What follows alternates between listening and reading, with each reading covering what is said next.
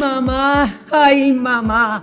Bueno, bienvenidos a este podcast. Qué rico que podamos estar juntos otra vez aquí celebrando quiénes somos como madres, mujeres, donde Ustedes saben que no vamos a juzgar a nadie, lo que vamos a hacer es compartir todas esas cosas que nos tocan vivir a diario, porque al final, como siempre decimos, todo tiene solución. Y hoy vamos a hablar, ahí Virgen de la Altagracia, de qué hice bien y mal en mi matrimonio.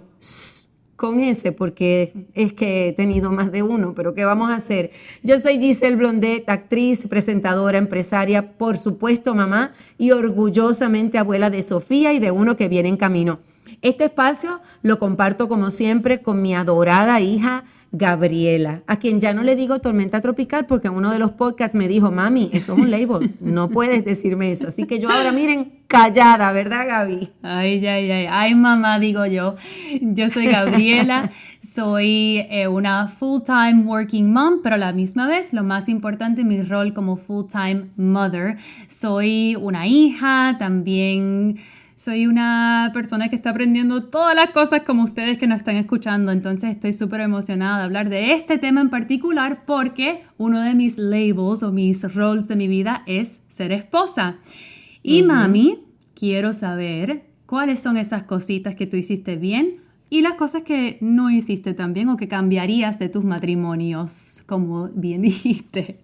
Tienes tiempo, tienes tiempo para escuchar porque este podcast va a durar como tres semanas. Ay, Dios mío. Mira, yo creo que una de las cosas que yo este, hice, que no es que uno lo haga bien o mal, pero es que yo creo que yo fui más romántica que práctica. ¿okay? Mm. Eh, no pensé eh, a la hora de, eh, de elegir en, las situaciones de vida de la otra persona, porque para mí el amor no es suficiente, es importante, pero no es suficiente para sostener una pareja. Y por ejemplo, con tu papá, este, tu papá tenía, eh, venía de otra relación eh, donde tenían muchos conflictos y tenía dos niños que adoro, y al día de hoy son como mis hijos, pero yo no no establecí unas reglas en esa relación. Yo no pensé en los problemas que él tenía con su relación anterior antes de yo entrar en romántica y todo. Eh, yo estaba súper enamorada de tu papá, pero, pero jamás pensé en eso, que después obviamente pasó muy poco tiempo antes de que yo empezara a frustrarme porque no, no sabía cómo manejar esa situación. ¿Y cuál fue ese momento donde tú dijiste, tú sabes que yo creo que es tiempo de separarnos, divorciarnos, esta relación ya no es la que yo quiero? Bueno, va bien rápido, este, Gabriela, o sea, porque estamos hablando de cuando me, de cuando me casé, que fue bien romántica y toda la cosa, pero este, ¿qué pasó para que yo tomara esa decisión? Muchas cosas. Y no solamente en la relación con tu papá, sino también en otras relaciones que, que tuve. Por ejemplo, eh, eh, eh, dejé de ser yo misma. O, sea, en lugar de eh, ser yo, como así como tú me conoces, yo traté de ser lo que yo pensaba que la otra persona quería que yo fuera. Dejé de hacer cosas que eran importantes para mí. me alejé de mis amistades, dejé oportunidades. Yo que empecé a los 14 años a trabajar en novelas y todo eso, dejé de de hacer las cosas que yo quería. Me acuerdo con una oportunidad increíble cuando yo estaba casada con el papá de Andrea. Em, eh, y Andrea no había nacido y me ofrecieron trabajar en México, que en aquella época eso era, olvídate, bien difícil, lo máximo, yo era una damita joven, yo tenía 18 años cuando yo me casé y yo dije que no. O sea, ni siquiera discutí eso con el papá de, de Andrea. Hoy en día, sí, hoy en día yo primero pienso en que uno tiene que ser uno mismo y el que te quiera te tiene que querer tal y como tú eres y, viceversa también, ¿no? Em, y segundo, las oportunidades aparecen y uno tiene que tomarlas. Uno tiene que medir también, ¿no? O sea, porque eh, en una relación uno hace sacrificios porque uno quiere, pero, pero hay cosas que perdí que realmente después vino el resentimiento y todo porque no, porque ni siquiera lo hablé porque, porque, porque dejé esas cosas pasar, dejé de vivir como yo era. Yo creo que algo que aprendí de tu matrimonio con papi, del, del divorcio ese, es que el amor es buenísimo y se siente bien estar enamorado, pero es verdad, no es suficiente. Y aunque obviamente yo no quisiera divorciarme nunca y, y el divorcio es algo difícil, una decisión que uno toma que es difícil, pero yo pienso que tú no, porque tú has estado con una persona cierto tiempo, tienes hijos con ellos, no significa que tú tienes que aceptar eso como tu, tu tiempo final, ¿no? Tú tienes que estar con esa persona porque ya tú hiciste ese commitment.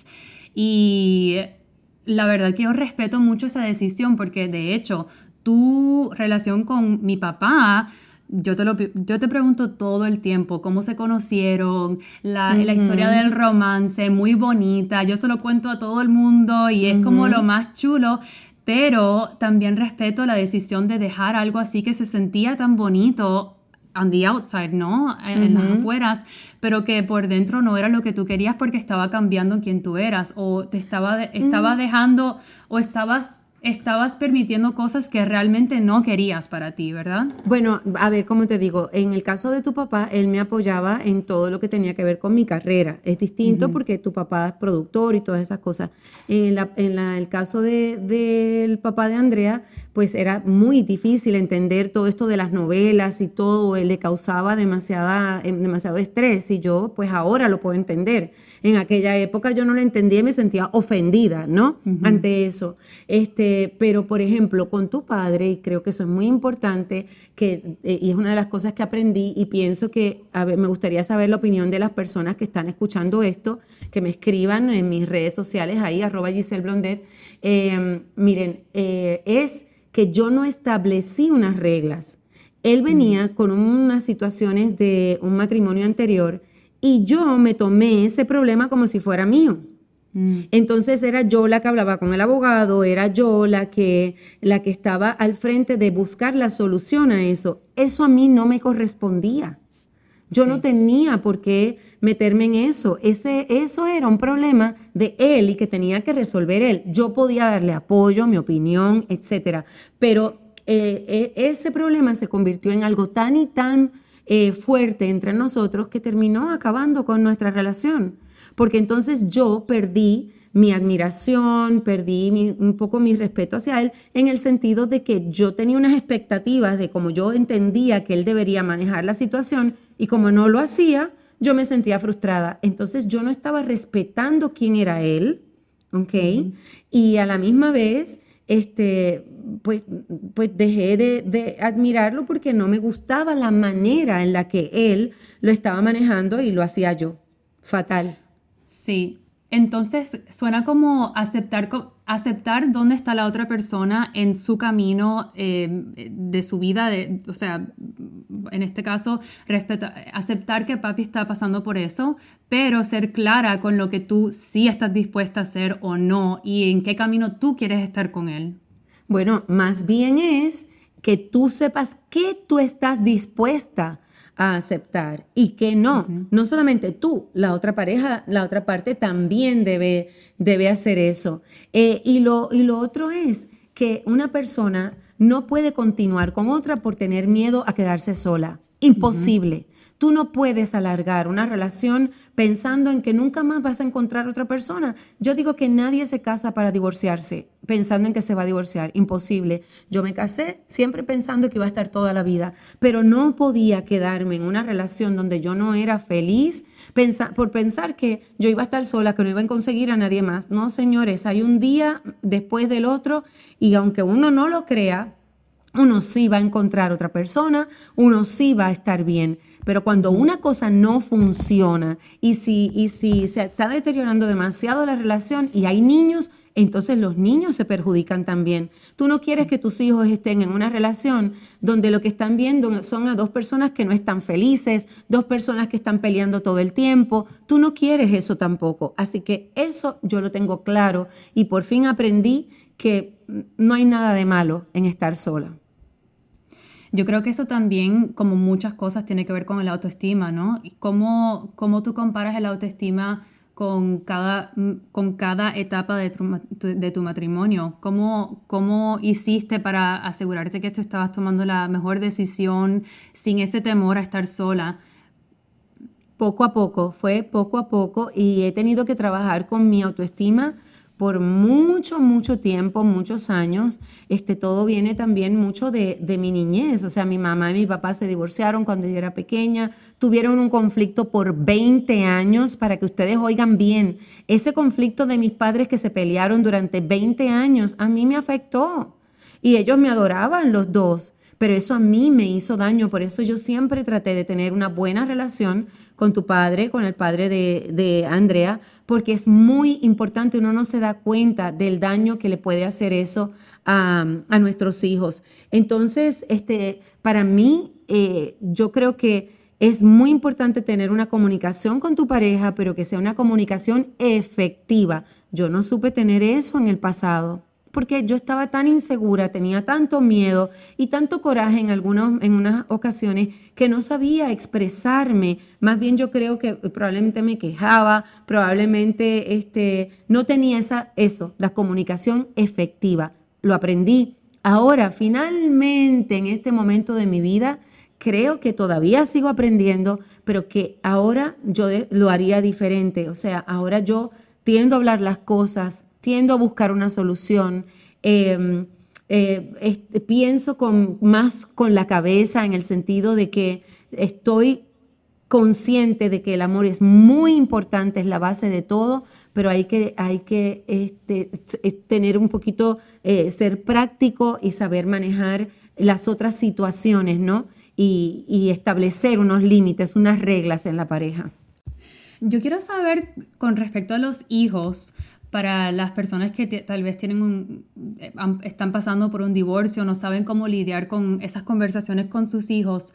¿Qué tú aprendiste del divorcio con Andrea, con Harold, conmigo? Porque yo creo que también hay dos, dos, cosas que pueden pasar. Uno, el papá habla mal de la otra persona y entonces los hijos cogen coraje con esa persona o aguantan demasiado la información y los hijos se sienten como esta fantasía del otro padre y es como no hacen mal, no pueden hacer mal a la otra persona, tú eres la persona que está haciendo mal por dejar, por, por divorciarte, por, por decir. Bueno, eh, eh, eso, fíjate que, interesante que me digas eso. Mis padres se pelearon por 20 años, ¿verdad? Entonces, en el cumpleaños número, eh, el primer añito de Andrea, porque mi, papá no fue al bautizo de mi hija, porque mi mamá este, dijo, si va tu padre, yo no voy a, no voy a ir. Y no se me olvidó nunca ver a mi padre llorando porque cuando yo le tuve que decir a él que no, no quería que fuera al bautizo, ¿no? Eh, errores que, cometen ¿no? las personas y que yo lo permití. Entonces, el primer añito de, Andrea, yo dije, no, yo no quiero que mi hija herede una situación como esta. Así que yo los invité a los dos al cumpleaños. Y les dije, de ahora en adelante, yo no quiero escuchar que tú hables mal de mi papá. Y a mi papá le dije, yo no quiero que escuchar que tú hables mal de mi mamá. Los dos están, están invitados, si quieren ir, fantástico. Si no, no pasa nada. ¿Sabes qué? Los dos fueron. Y bueno, esto tú lo sabes. Los dos fueron y lo peor, se hicieron amigos. Y entonces, cuando yo iba a Puerto Rico, yo me iba con mi madrastra a ver televisión en mi habitación en el hotel, mientras mi mamá y mi papá se iban al casino. Dime, por favor, como grandes amigos, 20 años perdidos, 20 años, ¿ok? Ahora, ¿qué pasa? Entonces cuando yo me divorcio, no quiero que pase eso. ¿Y qué hago yo? Me voy al otro extremo. Entonces no les digo a ustedes nada de lo que pasó con respecto a tu papá. Así que ustedes no entendían por qué razón nosotros nos habíamos separado. Y era muy difícil porque, y ahora tú me contarás si en algún momento ustedes se sintieron culpables o qué hablaban ustedes. Pero yo sí lo hubiera hecho distinto. Yo ahora no hubiera hablado mal de, de, tu padre, nunca hubiera hecho eso, ni tampoco este, del papá de Andrea, pero sí hubiera explicado de alguna manera un poco qué ocurrió, por qué razón, para que ustedes pudieran aprenderlo y no cometieran el mismo error en el futuro. Sí, sabes que tú y yo somos bien cercanas. Es como una relación totalmente diferente de las relaciones que tienen mis amigas con sus madres. Pero no siempre fue así. Cuando yo era chiquita, sin saber todo lo que había pasado, yo siempre quería estar con papi. Yo recuerdo estar sentada en la sala en una mesa llorando, llamando a papi para decirle que yo quería ir a vivir con él. Yo quería estar con él. Yo quería, porque yo no podía entender cómo tú te ibas a divorciar de mi papá pensando que nada había pasado. Es bien confuso y, la, y, y hemos hablado mucho en, en, estos días de la comunicación y lo importante que es ser claro y, y hablar de lo que se tiene que hablar sin pena, claro, con, con el lenguaje exacto, con con, de acuerdo a la, edad con, el hijo. Pero yo nunca, gracias a Dios, nunca me sentí culpable, sino sentí como, yo no quiero decir resentimiento porque no es la palabra, es como estaba enojada contigo realmente. Yo decía, pero ¿y por qué mis papás se tienen que separar si la palabra que tú siempre usabas era que tú amabas tanto a papi? Y eso era como, ¿cómo, cómo alguien puede amar a alguien? y no querer estar juntos. Es ahora que yo entiendo mucho más lo que tú querías decir. Claro, yo creo que casi todos los años, en, la misma época, hablamos de la relación entre tú y mi papá, porque siempre me interesa mucho, yo creo que yo aprendo mucho más de quién tú eres y, y, y, me encanta saber por qué tú tomaste las decisiones y en tu voz y cómo tú me explicas las cosas. Yo escucho las cosas que aprendiste, que son algunas cosas que estás, es que estás em, diciendo aquí, pero... Hay que reconocer las cosas porque cuando una relación falla, no es que falla una de las dos personas. Las dos personas tienen que ver en lo que ocurre en una relación. Em, y eso pues tú sabes, reconocerlo no es fácil y menos reconocerlo con los hijos. Entonces, yo siempre he procurado, y tú lo sabes, decirle a ustedes, em, nada, a mí me pasó esto, yo hice esto, yo considero que no estuvo tan bien o lo que sea, pero tú puedes hacerlo diferente. Ahora dime tú, de lo que tú aprendiste, de lo que viste que yo viví, ¿eso te ha ayudado o te ha afectado a ti en tu relación de pareja? Yo creo que me ha ayudado en esta relación que estoy ahora, pero por mucho tiempo yo aceptaba el amor que yo no merecía. Yo me quedaba en relaciones porque yo decía, ok, pues vamos a ver cómo se hace y ya. Y no es algo que yo necesariamente aprendí de ti, sino como yo no sabía mucho de las cosas que estaban pasando, yo no sabía cómo entender si la relación era bien o mal, o por qué estaba bien o por qué estaba mal. Yo solamente sabía que yo quería jugar casa.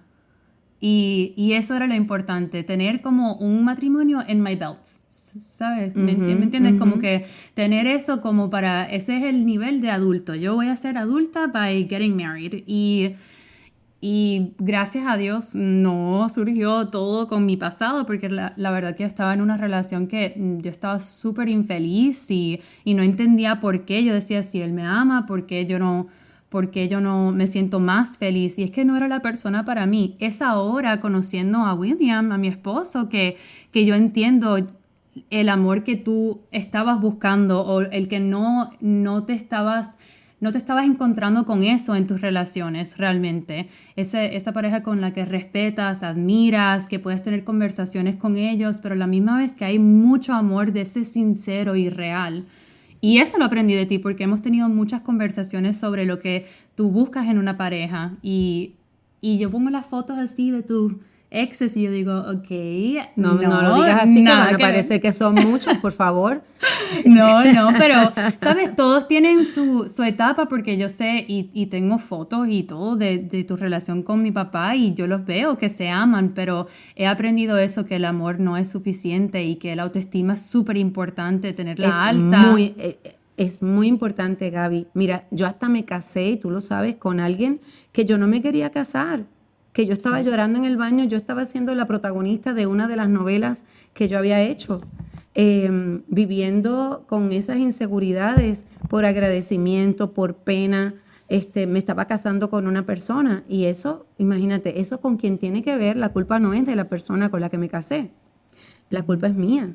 Mi autoestima estaba tan débil y, y, mira lo que tú dijiste, tu autoestima también estaba muy débil, estabas aceptando un amor que no era el que tú merecías. Así que yo creo que de aquí la lección, eh, lo, más importante que tenemos que aprender es que nosotros lo primero que tenemos que hacer antes de trabajar en encontrar una relación es trabajar con nosotros mismos, es entender que tener una, una autoestima saludable es muy, muy, muy importante.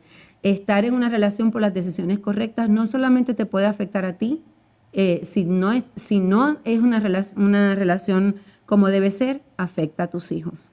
Y es importante recordar que no importa cuántas veces te, hayas caído, es las veces que te has levantado de nuevo. No importa cuántas veces tienes que seguir luchando por el amor que tú te mereces, por la relación que tú quieres, por la vida que tú quieres, por la vida de pasión, de, una relación intelectual, con un corazón lleno de felicidad. Eso es lo, más importante que tú puedes tener para ti. Y eso me lo enseñó mi mamá. Por eso estoy en la relación que tengo con, con Sofía, que, que fue o sea, ella es la visión de mucho, mucho, mucho, mucho amor y muchas conversaciones buenísimas entre, entre mi esposo y yo. No, yo me siento feliz porque mis dos hijas se han casado con unos hombres espectaculares y eso me da alegría y me gusta mucho la relación que tienen ustedes. Em, nada, hay que trabajar eso, trabajar mucho, mucho, mucho su autoestima em, y, y bueno, y, sabes que creer en el amor no importa si te has divorciado, no importa la edad que tengas. Eh, todo eso que tú vas aprendiendo con las experiencias, eh, eso te, va a ayudar y tú mereces ser feliz. Tú mereces encontrar una pareja y, mereces poder em, trabajar esa, esa relación con tu pareja. No importa tu edad otra vez y no importa lo que hayas vivido antes. No te sientas avergonzada y tampoco escuches las críticas y los comentarios de los demás, porque al final, cuando tú te vayas a morir, esos que te critican y, hablan de ti, sabrá Dios dónde van a estar. Vive tu vida, vívela a plenitud y perdona y perdónate, como siempre digo. Y si estás aquí porque estás buscando ese sistema de apoyo, estás buscando respuestas de alguna razón, herramientas para poder seguir adelante, por favor, compartan este podcast. Seguro que hay alguien que tú estás escuchando y un nombre te surgió en la cabeza, mándaselo a ellos. Em, síguenos por Instagram, cuéntanos cuáles fueron tus experiencias, si, si te has casado y te has divorciado, qué aprendiste, qué estás aprendiendo en el matrimonio que estás ahora y qué opinan sobre, sobre los matrimonios y los divorcios y qué hicieron bien y mal. Pueden seguirnos en, en Instagram y vamos a poner ahí las preguntitas para leerlas en otro momento. Ah, bueno, pues pues perfecto. Ay, tengo un libro que recomendarles. No sé si has escuchado este libro. Tengo 50 y qué. es buenísimo. hablando en serio, yo escribí un libro porque para mí la autoestima es como que tan y tan, tan importante. Entonces, en mi libro tengo 50 y qué eh, justamente hablo de eso. Ahí están las herramientas necesarias para cada vez sentirnos mejor con nosotros mismas. Mientras más nos queremos, mientras mejor nos tratamos, mejores relaciones vamos a tener con nosotros mismos y con los demás. Y que todo, todo, todo, todo, todo lo que ustedes hagan siempre, siempre, siempre provenga del amor. Y les puedo decir que ese libro tienen muchas cosas donde van a reírse, se van a llorar, etcétera, etcétera, porque la verdad que yo la vi escribirlo y, me dio mucha emoción a mí también. No olviden suscribirse a nuestro podcast. Es gratis, mami, ya lo sabes, es gratis. Sí, es gratis. y compartan esto con todas esas mamás maravillosas para crear, una vez más, una comunidad en la que podamos compartir de mamá a mamá. Aquí estamos. Ay, mamá. Ay, mamá. Gaby, te adoro. Eh, un besito a todas ustedes. Que tengan un día espectacular. Adiós y clic.